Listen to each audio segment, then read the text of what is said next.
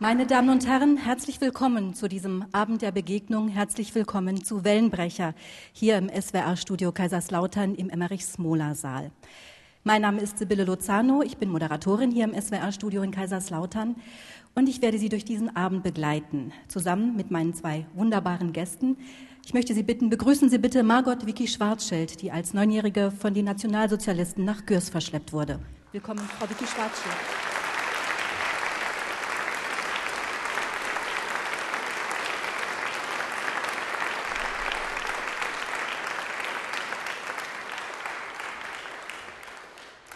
Ebenfalls mein Gast heute Abend, Jessica Durlacher, eine der bekanntesten Schriftstellerinnen der Niederlande und ein Survivor-Child. Ihr Vater Gerhard Durlacher überlebte das KZ in Auschwitz. Guten Abend, Frau Durlacher.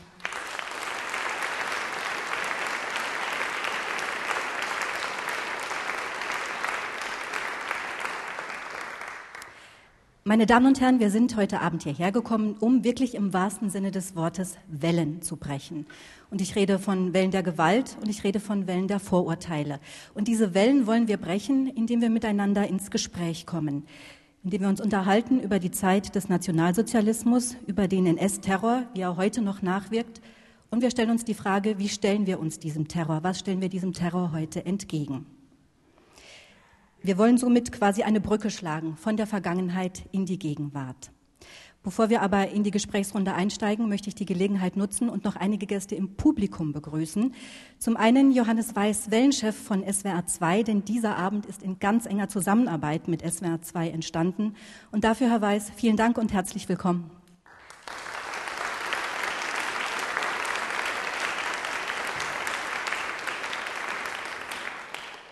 Ebenfalls im Publikum die Hausherrin, wenn Sie so wollen, die Leiterin des SWR-Studios Kaiserslautern, Nicola Geck. Schön, dass du da bist.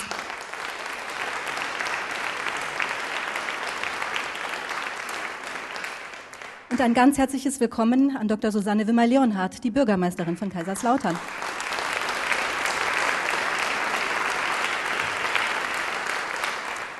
Und ich freue mich wirklich sehr, dass so viele Mitglieder der Stolperstein-Initiative Kaiserslautern heute Abend unter uns sind. Auch Ihnen ein ganz herzliches Willkommen.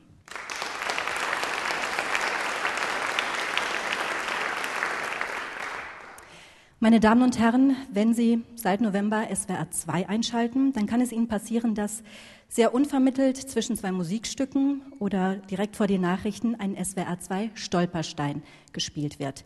Das sind akustische Stolpersteine, ausgehend von den echten des Künstlers Gunther Demnig. Die werden von dem Künstler immer vor dem Haus von NS-Opfern verlegt. Und die Reporter von SWR 2 machen sich auf die Suche nach der Geschichte hinter diesen Gedenksteinen. Geschichten wie die von Margot Vicky Schwarzschild. SWR 2 Stolpersteine.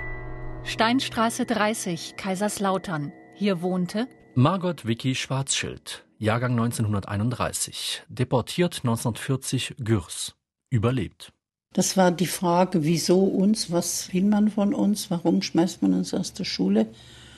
Und zwar skandierend, die Kinder mit ihren Lehrern standen unten im Hof und haben gerufen, raus mit dem Judenpakt, wir wollen keine Juden mehr.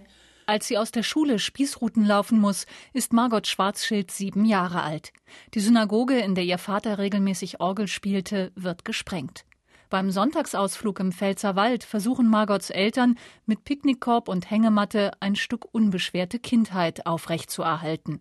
Und Margot und ihre zwei Jahre ältere Schwester Hannelore dürfen das Nachbarskind regelmäßig im Kinderwagen ausfahren. Und es war natürlich von dieser Familie sehr, sehr mutig, uns Judenkindern ein Kind anzuvertrauen, wo alle anderen Leute auf die andere Straßenseite gegangen sind und uns nicht mehr grüßen wollten.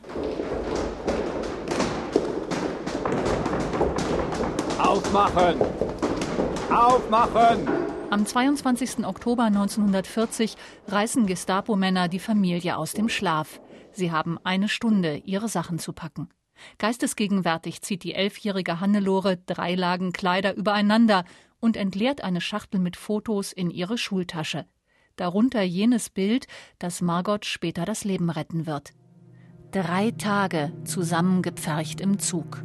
Dann Ankunft im Lager Gürs. Kein Grün, kein Baum. Nur ein paar Grasbüschel wuchsen aus dem schweren, lehmigen Boden, der sich nach tagelangen Regenfällen in ein Meer von Schlamm verwandelte. Die ersten Nächte schliefen wir auf dem blanken Boden. Dadurch, dass die, das Schweizer Rote Kreuz ins Lager kam, wurden Kinder ausgesucht, die besonders unterernährt waren und denen man helfen musste. Und meine Schwester und ich, wir waren dabei. Nach einem Jahr in den Lagern von Gürs und Riefsalt scheint das Kinderheim in Pringy ein Paradies zu sein. Wo wir genügend zu essen hatten, wo wir betreut wurden, wo wir in die Schule gehen konnten und wo man uns wirklich ernst nahm. Doch 1942 steht die Deportation in den Osten an. Die Familie ist wieder vereint im Lager Riefsalt. Eine Rotkreuzschwester entdeckt unter den geretteten Fotos auch jenes von Mutter Schwarzschild im Kommunionskleid. Der Beweis, dass sie keine Jüdin ist. Die Schwester zeigt es dem Kommissär de Criblage, dem für die Selektion zuständigen Lagerverwalter. Und er sagte, das ist eigentlich kein Dokument. Und die haben miteinander diskutiert und fast gestritten. Und am Schluss hat er gesagt, nehmen Sie die Frau und die Kinder, aber der Mann muss mit. Vater Schwarzschild stirbt in Auschwitz. Doch das erfährt Margot erst, als sie nach dem Krieg mit 15 Jahren zurückkehrt in das zerbombte Kaiserslautern. Die Mutter drängt dazu, denn in der früheren Heimatstadt erhält sie eine kleine Rente. Am Anfang war es natürlich sehr schwer, rein emotional zurückzugehen in ein Land, das uns verschleppt hatte, das uns nicht mehr wollte. Wir hatten am Anfang ja überhaupt nichts. SWR 2 Stolpersteine. Auch im Internet unter swr2.de und als App für Smartphones. Frau Vicky Schwarzschild, was haben Sie eben gedacht, als Sie Ihren akustischen Stolperstein gehört haben? Was haben Sie empfunden? Und das war sehr schwierig. Wir wussten, wir wurden hier von hier aus verschleppt. Man hat uns zu Staatenlosen gemacht und äh, man wollte uns nicht mehr. Und jetzt kommen wir wieder zurück in diese Stadt. Das war, da hatten wir sehr ambivalente Gefühle. Und eigentlich wollte meine Schwester und ich, wir wollten gar nicht zurück. Wir wären lieber in Frankreich geblieben und hatten uns dort schon eigentlich eingerichtet, hatten auch dort die Schulen gemacht. Und heute ist es ganz anders. Ich, ich äh, merke, dass die Vergangenheitsbewältigung hier in Kaiserslautern wirklich große Fortschritte gemacht hat in den letzten Jahren. Das war nicht immer so und das freut mich natürlich und ich habe inzwischen sehr viele Freunde gewonnen, auch Freunde von früher, die uns geholfen hatten. Also es ist gut für mich jetzt. Sie sagen, die Erinnerungsarbeit macht große Schritte. Auch Sie haben einen großen Teil daran. Sie sind sehr engagiert in der Erinnerungsarbeit. Darüber möchten wir uns später noch ein bisschen näher unterhalten. Lassen Sie uns jetzt noch mal zurückgehen in Ihre Kindheit. Sie waren neun Jahre alt, als Sie verschleppt wurden nach Gürs. Sie selbst haben gesagt, Sie waren zuvor immer ein sehr fröhliches, ein sehr unbekümmertes Kind gewesen. Wann war der Moment für Sie da, da Sie als Kind gemerkt haben, ich muss hier um mein Leben fürchten, um das meiner Eltern, meiner Schwester? Das war eigentlich schon in dem Moment, als äh, die Gestapo an unsere Tür klopfte und uns aus den Betten holte. Und als wir dann in die Löwenburg gebracht wurden und überhaupt keine Ahnung hatten, was mit uns geschieht. Wir, es wurde wirklich über uns verfügt und da dachte ich, ja, jetzt ist es nicht mehr, ich hatte gerne Abwechslung, aber das war dann doch zu viel. Also da habe ich dann Angst bekommen und äh, habe die verzweifelten Menschen gesehen. Und das, das war eine ganz schwierige Zeit. In Ihrer Biografie Als Kinder Auschwitz entkommen schreiben Sie 2011 über das Überleben im Lager Gürs. Mich schaudert jetzt noch, wenn ich an das Getrampel der Ratten denke oder wenn sie über den Körper huschen. Spüren Sie das immer noch oder kommt irgendwann der Zeitpunkt, an dem man vergessen kann oder auch muss?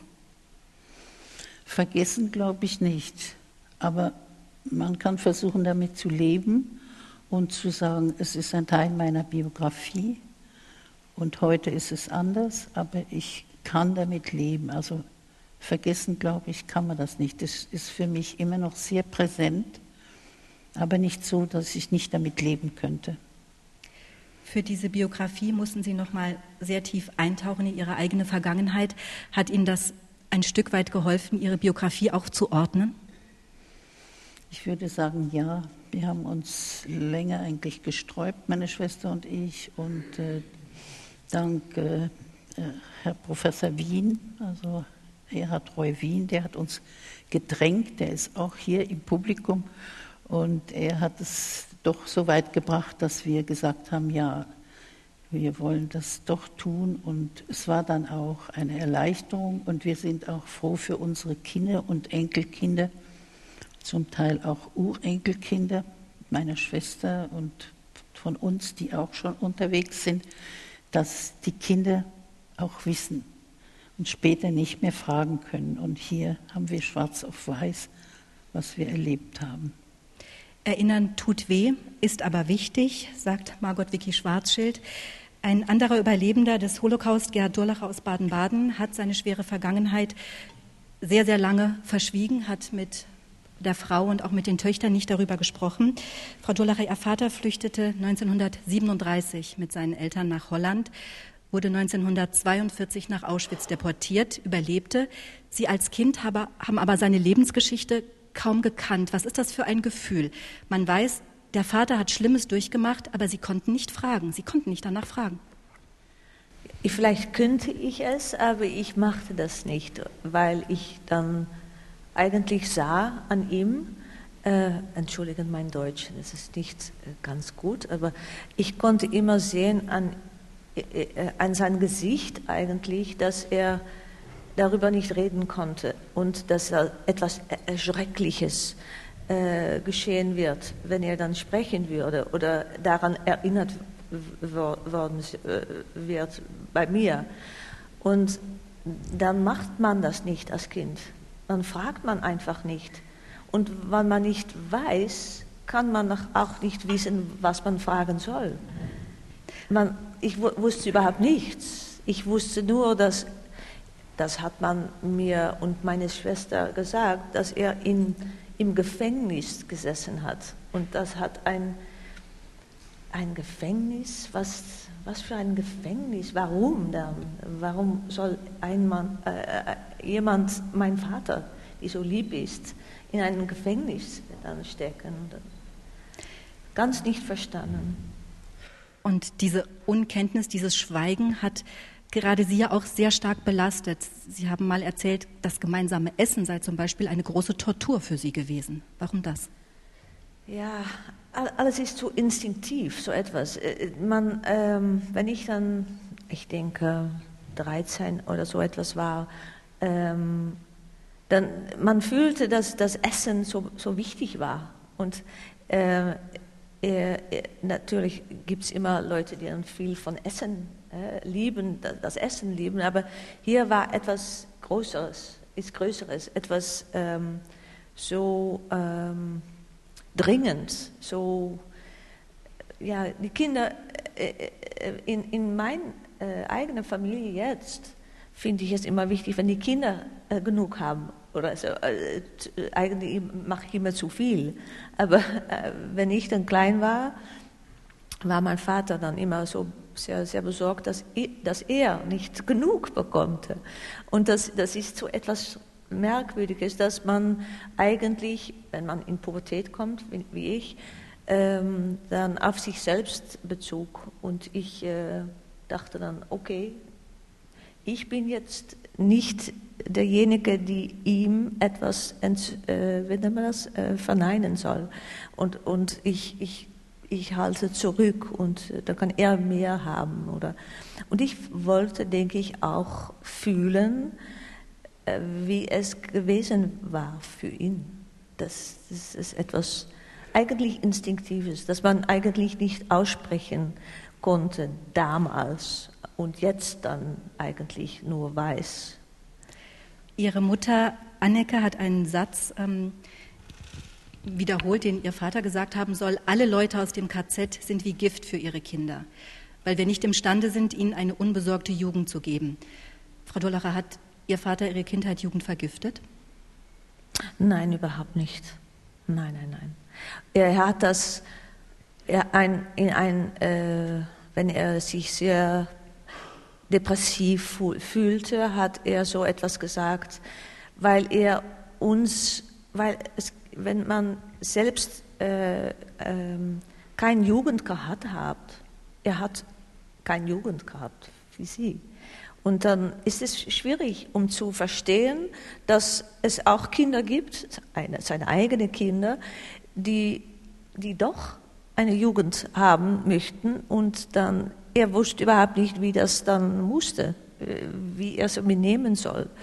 Und ähm, er, er fand das schwierig. Und das, ich habe das später verstanden. Und ähm, er fühlte dann, äh, es, gibt, es gab eine gewisse, wie nennt man das, eine, als ob er von einer anderen Welt kam. Und er, er, das, das fühlte man nicht immer so, aber es gab Momente wie dieser Moment, dass er das gesagt hat und gefühlt hat, dass er so diese Unmöglichkeit, um einander zu erreichen, ja. Es war eine große Distanz zwischen ihnen in dem Moment. Ja, ja, es war ein sehr, sehr negatives Moment. Aber für die Reste, er war ein, ähm, auch ein sehr komisches Vater und ein äh, Liebesvater, lieber Vater, das, das auch. Und das macht es vielleicht eben schwieriger, um zu, ähm, sich zu realisieren, ähm, was man ihn, ihm und ihnen und ihre Eltern angetan hat. Das, es ist, ich denke, wenn man jemanden liebt und richtig ähm, äh, verstehen möchte, dass es eigentlich noch schwerer, schwieriger wird. Ja. Ihr Vater hat 40 Jahre nach Auschwitz seine Biografie geschrieben. Und als Sie die gelesen haben, haben Sie auch im Grunde zum ersten Mal tatsächlich erfahren, was mit Ihrem Vater passiert ist damals in Auschwitz. Inwiefern hat sich das Verhältnis zu Ihrem Vater daraufhin auch verändert? Ähm, ja, das, ja, das macht eigentlich, eigentlich macht das die, die ähm, äh, wie nennt man das, die, diese Trennung, diese Unterschied zwischen uns, dass der, der, der, der, das, die Grenze noch größer. Aber auch, wir, wir redeten überhaupt auch nicht über das Buch. Wir redeten über den Stil von das Buch. Es ging gar nicht um den Inhalt. Nein, wir, wir, konnten überhaupt nicht über die Inhalte sprechen. Er, er, er, ähm, ab und zu, dann, dann sagte er etwas und er sagte das dann so. Er sagte dann, du wusst, äh, du weißt, dass äh, meine Mutter dann, dann und dann äh, verschwunden ist. Äh, das war, äh, das, das wusste ich überhaupt nicht. Und dann konnte ich äh, nur sagen, nein, das eigentlich nicht. Und dann schwieg er. Und dann musste ich in, ins, ins, Buch wieder lesen und er hat es auch nicht richtig aufgeschrieben. Es man muss dann zwischen den Sätzen versuchen zu finden, was er eigentlich damit äh, erlebt hat. So ging das. Wir sprechen gleich weiter darüber, wie schwierig es ist, sich zu erinnern und auch wie schwierig es ist, über diese Erinnerung zu sprechen.